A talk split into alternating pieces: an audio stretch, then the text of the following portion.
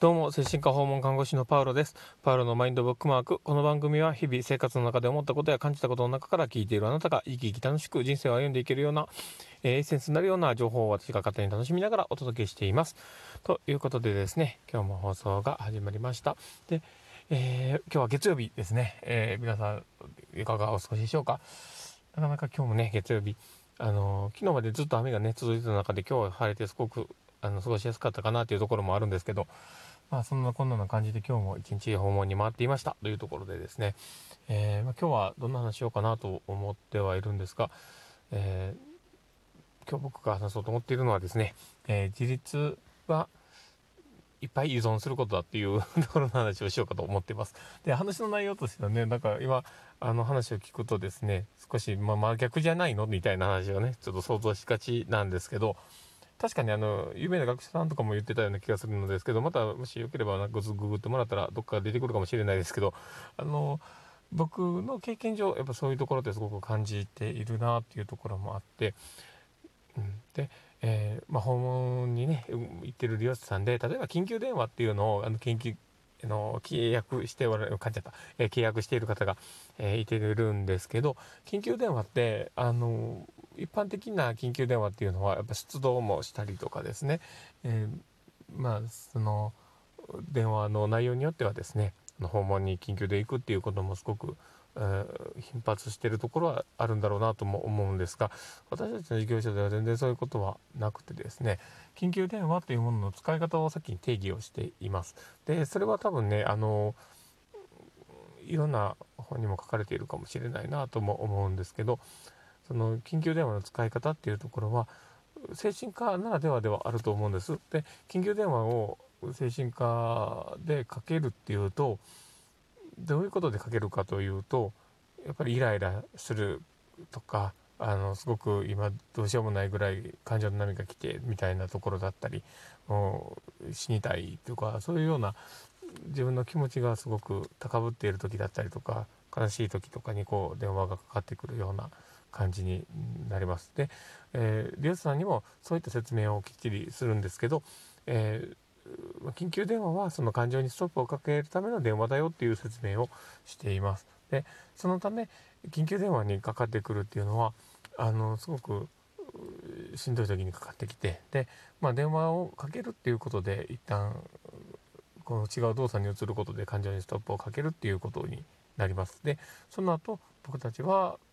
かかってきた方の普段の生活だったりとか、えー、対処方法みたいなものを促すみたいな形で使い方をしています。で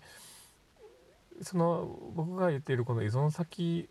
を増やすことが自立につながるっていうすごく逆転しているようなところもあるんですけどそれは、まあ、子供が小さい時にあの経験することが分かりやすいなとは思うんです。で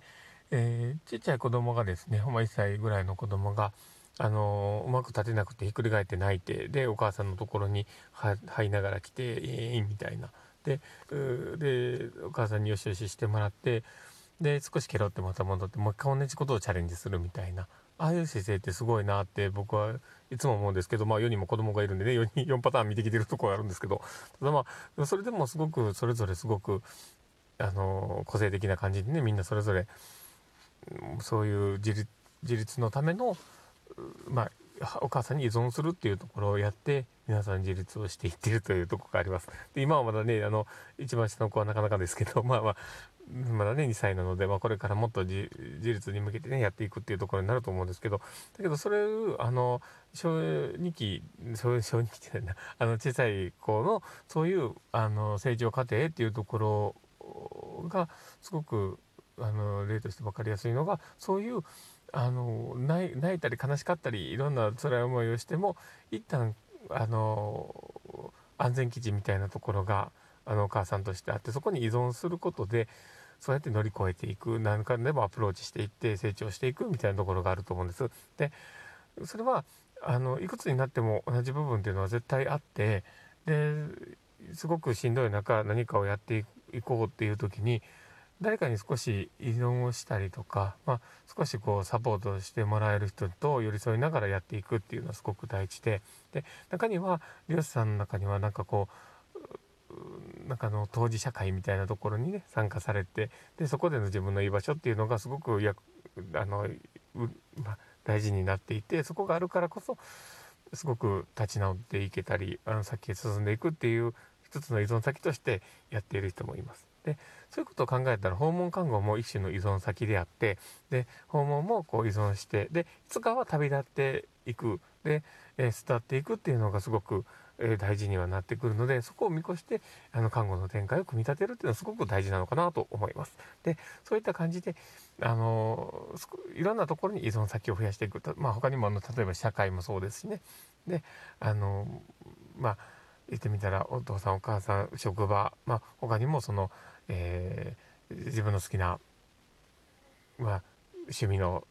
なんかそうクラブとかねの僕だったらのバイクが好きなのでバイクのツーリングクラブに入るとか、まあ、僕は今入ってないですけど、まあ、そういうねところとかがあの磯の先になってまたなんかすごく成長していく過程になっていくんだろうなっていうところがあってで、まあ、その一つとしてねあの訪問の中の緊急電話もそうですしね。そういったものを活用しながら、えー、みんな徐々に徐々に成長しながら進んでいって、えー、いつかは巣立っていくんだなっていうところをこう感じながら今日は、えー、訪問に回っていました。で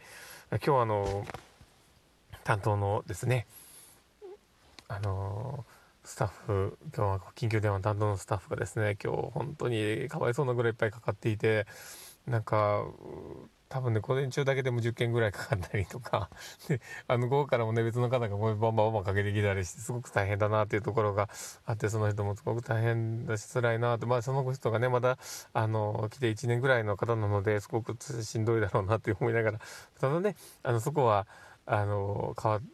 てあげたらですね成長の機会を奪ってしまうことになるのでそこはもうかわ、ね、あの頑張ってもらおうと思ってはいるんですけどなかなか大変で。でまあ、その人たちに、その人にはね、ちょっとエールを送る感じで、ね、今日の番組は撮っておこうかなと思っております。ということで、えー、まあ、今日はこんな感じでですね、え、放送を録音していましたので、でもしこの聞いてる内容がですね、参考になったなとか、あ聞いていてなんかすごく良かったなって思う方がいれば、あの、フォローしていただいたりとかですね、あのーリアクションいただいたりとかするのはすごく嬉しいです。でもしよければお願いいたします。ということで、えー、もし何かね、あの質問とかあのあればですね、お便り出していただけたら、あの、その話について話もしてみたいなと思います。えー、とな感じで今日はですね、えー、少し遅くなったんですけど、まあこれからちょっと自宅に帰って、えー、ゆっくりしたいなと思っております。えー、ということでですね、えまたお会いできるのを楽しみに、えー、終わりたいと思います。ということで、えー、これからの時間がですね、素敵な時間になりますようにということで、えー、ではまた。